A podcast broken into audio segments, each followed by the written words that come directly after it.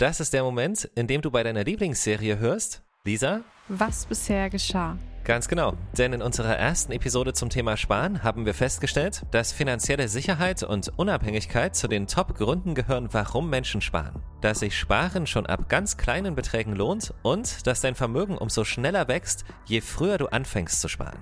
Sparen ist auch in dieser Episode unser Thema und darum geht's. Heute ähm, gucken wir einfach mal ein bisschen so auf die Methoden, Anlagemöglichkeiten, was es denn so gibt, was für ein Typ bin ich. Und ja, da quatschen wir einfach heute mal wieder ein bisschen drüber. Kopfgeld. Denn Geld beginnt im Kopf. Herzlich willkommen bei Kopfgeld, dem Podcast mit jungen Geldgeschichten aus Berlin mit Ideen und Fakten zum Thema Finanzen im Alltag. Wir finden, Geld beginnt im Kopf. Also Ohren auf. Ihr habt es schon gehört, Lisa ist wieder da. Sie arbeitet im Club zur Hohen Kante der Filiale der Berliner Sparkasse in Friedrichshain. Lisa, so unterschiedlich die Menschen sind, so unterschiedlich sind wahrscheinlich auch die Spar, sagen wir mal, Modelle? Genau, die Sparmöglichkeiten. Ich, wenn ich mit meinen Kunden über das Thema Sparen rede, ähm, sage ich eigentlich, man sollte für heute Morgen und übermorgen sparen.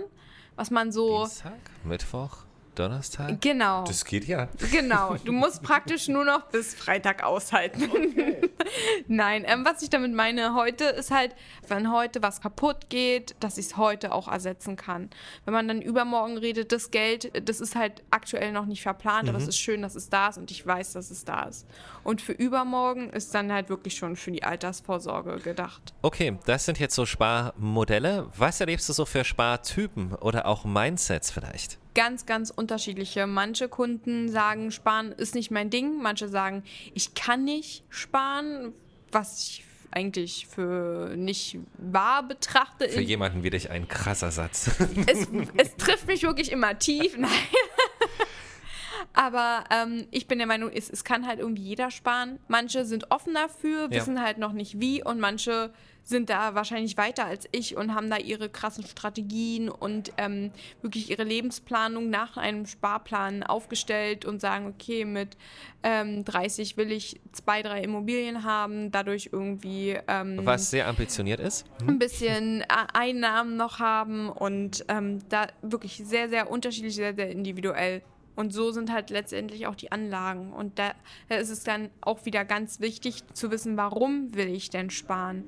Und daher kann ich es immer nur empfehlen, sprecht mit irgendjemandem darüber.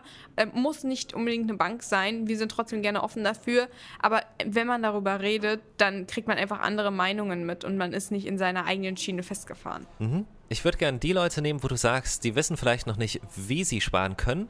Lass uns mal aufzählen, welche Methoden es gibt, welche Möglichkeiten oder vielleicht kannst du auch deine verraten und wir machen das dann einfach nach. Kann ich gerne machen. Ähm, wichtig vorab finde ich nochmal zu sagen, man muss sich seiner finanziellen Situation bewusst sein und ähm, einfach wissen, wie viel kann ich denn sparen, weil sparen sollte nämlich auch nicht wehtun, aber das ist auch noch ein Tipp, auf den ich dann später noch eingehen möchte. Aber ganz klassisch ist dieses drei Konten sparen einfach, man hat drei Konten, ein Girokonto, da wo dein Arbeitgeber dein Gehalt drauf zahlt, mhm. da wo deine ganzen äh, Fixkosten mit abgehen und dann hast du noch zwei Extrakonten, die als Reserve gedacht sind. Einmal für Notfälle, da packst du einfach, weiß ich nicht, monatlich ein Fuffi, je nachdem, was passt halt drauf. Und dann hast du noch ein Konto für Spielspaß und Spannung, so nenne ich das bei mir.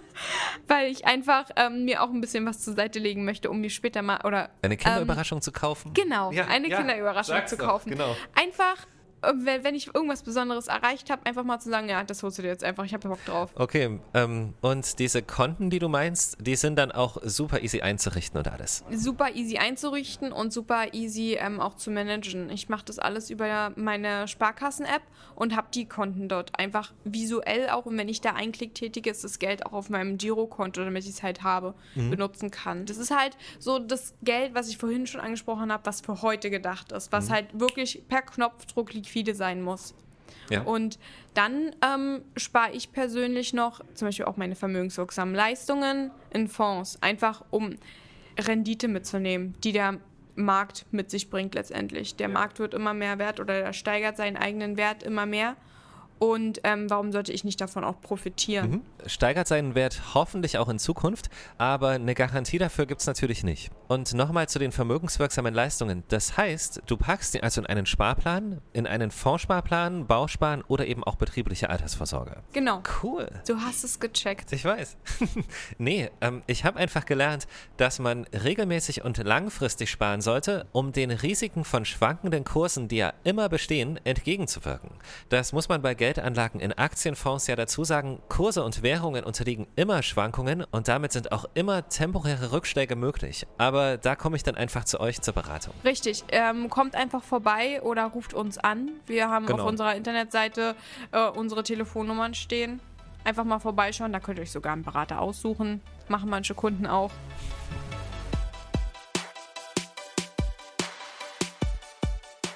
Okay, mit Sparen komme ich also voran, aber Sparen alleine reicht noch nicht aus.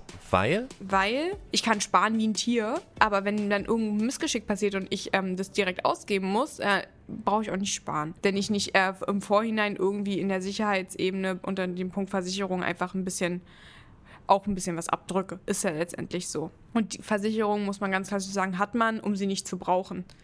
Und wenn Ja. ich sie dann habe, dann bin ich super froh. Kann ich auch nur ein Lied von singen. Ich habe mal Hausschlüssel verloren. Die Versicherung hat den, die Repar oder den Austausch der Schließanlage bezahlt. War ich super glücklich, weil damals war ich noch finanziell noch nicht so frei, dass ich es mir hätte leisten können oder leisten hätte wollen.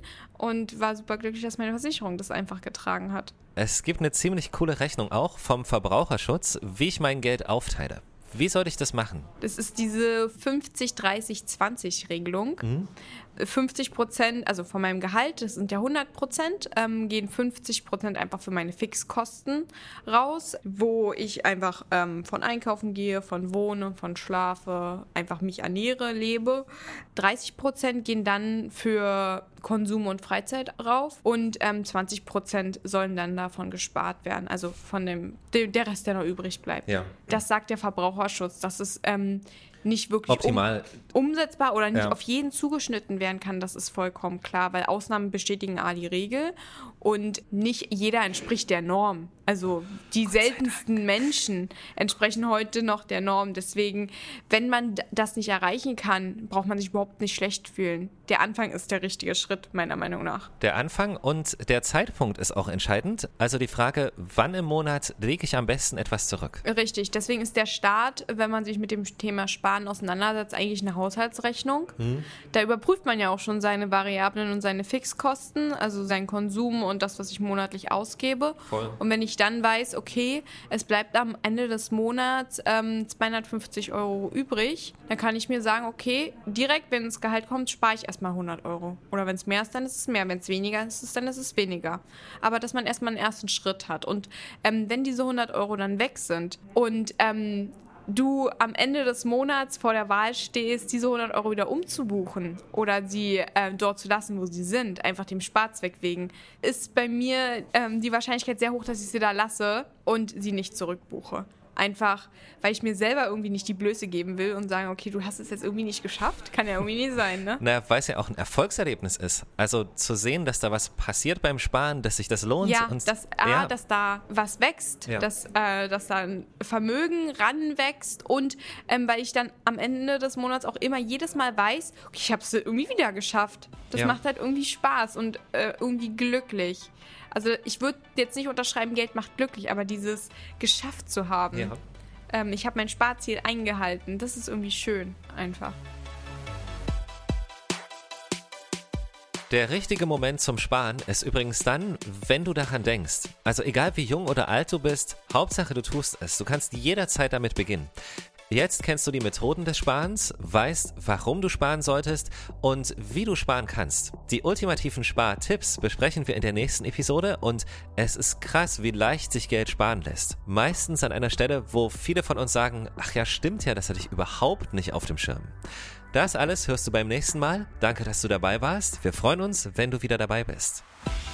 Das war Kopfgeld, ein Podcast der Berliner Sparkasse. Und wenn du in Zukunft keine Folge verpassen möchtest, dann klicke jetzt auf Abonnieren und lass uns gerne eine gute Bewertung da. Unseren Podcast findest du überall da, wo es Podcasts gibt. Auf Spotify, Deezer, Apple Podcast, Google Podcast und unter berliner-sparkasse.de slash Kopfgeld.